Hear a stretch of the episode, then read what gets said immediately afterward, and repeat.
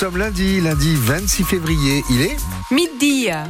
L'édition de la mi-journée est signée Suzanne Chodjaï. Bonjour Suzanne. Bonjour Patrick, bonjour à tous. Des nuages, mais très peu de pluie prévue. Oui, même si le ciel reste chargé toute la journée avec euh, des orages prévus en montagne. Les températures cet après-midi, 12 degrés en plaine et sur le littoral, 12 aussi à Serré, 10 en Conflans. Et demain, ce sera le retour de la tramontane. Dans l'actualité, Suzanne, les prix planchers pour les agriculteurs. C'est une bonne ou une mauvaise idée? Eh ben, c'est ce qu'a promis en tout cas Emmanuel Macron ce week-end au salon de l'agriculture. Le président de la République, euh, bien chahuté d'ailleurs à son arrivée, il souhaite donc arriver à cette proposition, pas spécialement nouvelle, cette proposition, établir des prix planchers pour mieux rémunérer les agriculteurs français. Pour l'instant, la FNSEA est contre, la coordination rurale et la Confédération paysanne plutôt pour. C'est effectivement une bonne idée, selon Rodolphe, Rodolphe Bonas, il est spécialiste de la grande distribution, mais va être très difficile à mettre en place. Beaucoup de ces prix agricoles sont des prix internationaux. Le prix du blé, le prix même de la viande bovine, le prix du porc, ce sont des prix qui souvent sont régulés par des marchés internationaux. Les agents économiques auront la possibilité d'acheter peut-être du blé ailleurs, moins cher, qui ne sera pas dans un prix régulé. Et puis il va avoir à régler la logique vis-à-vis des partenaires européens qui sont dans la politique agricole commune. Et là encore, ça serait un coup de pouce donné à l'agriculture française qui serait peut-être à contre-courant de ce que nous touchons par rapport à la PAC. Économiquement, c'est une vraie rupture, mais c'est peut-être un des moyens les plus pragmatiques et les plus opérationnels pour arriver à redonner un vrai coup de booster, je dirais, à l'agriculture française. Aujourd'hui, on a plutôt travaillé en périphérie, des subventions, des aides aux prêts, ils sont lourdement endettés, mais ce que demandent les agriculteurs, c'est véritablement de pouvoir vivre de la vente de leurs produits. Donc ce prix plancher, oui, c'est une bonne idée, il va falloir se battre pour le mettre en place. En tout cas, dans les Pyrénées-Orientales, euh, préparez-vous à de nouvelles perturbations sur les routes, puisque demain et après-demain, les agriculteurs sud-catalans vont bloquer la circulation à la Jonquère et les producteurs du Valispire les soutiennent. Ils bloqueront, eux, le col d'Ar à la frontière.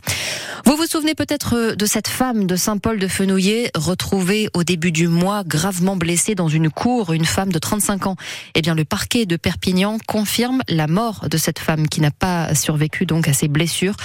Compagnon est soupçonné de l'avoir poussée par la fenêtre. Il est mis en examen et en prison.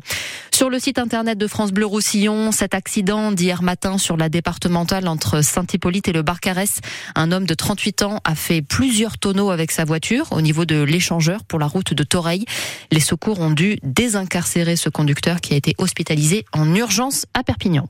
Et puis si vous habitez en ville et que vous galérez pour vous garer, on a peut-être la solution. Oui, c'est l'invité de l'éco d'ici qui a peut-être euh, la solution pour vous. Nous recevions ce matin le président et cofondateur de Yes Park.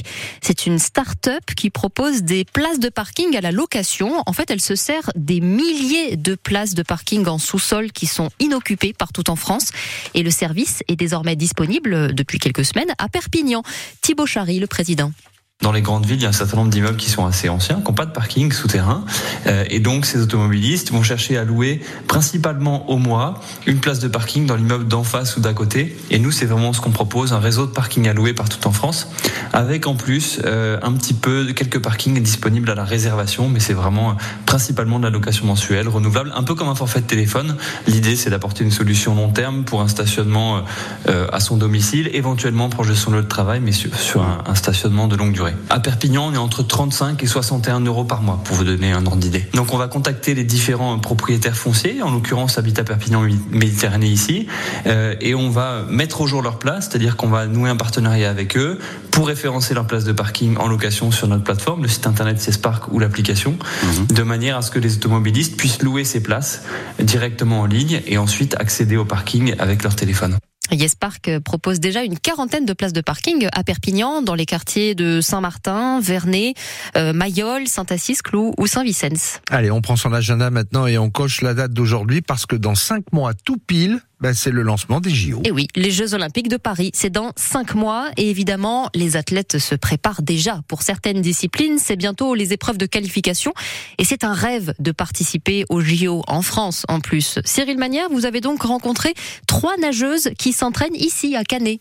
Pour ces trois nageuses, les trajectoires sont différentes, leur caractère et la façon d'appréhender les jeux aussi. Toutes trois joueront leur qualification lors des championnats de France en juin. Pauline Mailleux. J'y pense, mais il faut pas non plus que ce soit quelque chose qui régit tous mes faits et gestes. En fait, il faut que ça reste une année où, en fait, je m'entraîne, je m'entraîne pour être la meilleure, pour m'améliorer. Donc c'est une motivation, mais après, euh, bah, il y a plein d'autres choses autour quand même qu'il faut continuer à faire. Analia Pigre est médaille de bronze au dernier championnat du monde. Elle garde son calme. Bah, il y a toujours une porte de mental. Chaque année, il y a toujours une compétition internationale.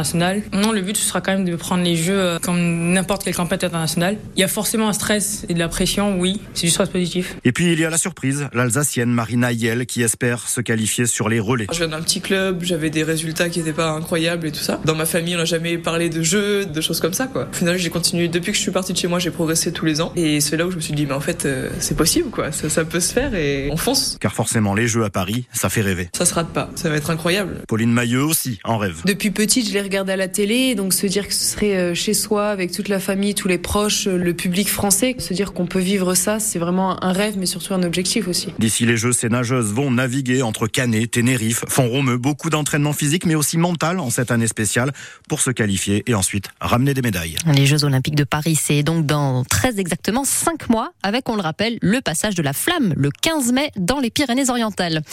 Notre émission 100% USAP ce soir après la victoire des rugbymen perpignanais samedi face à La Rochelle. Ils sont toujours 12e au classement, les Sankéors. Leur prochain match, c'est samedi à Toulon, les 7e du classement, mais il y a que 6 points d'écart entre les deux équipes. On en reparlera donc ce soir avec notre invité Tommy Allan. C'est juste après les infos de 18h.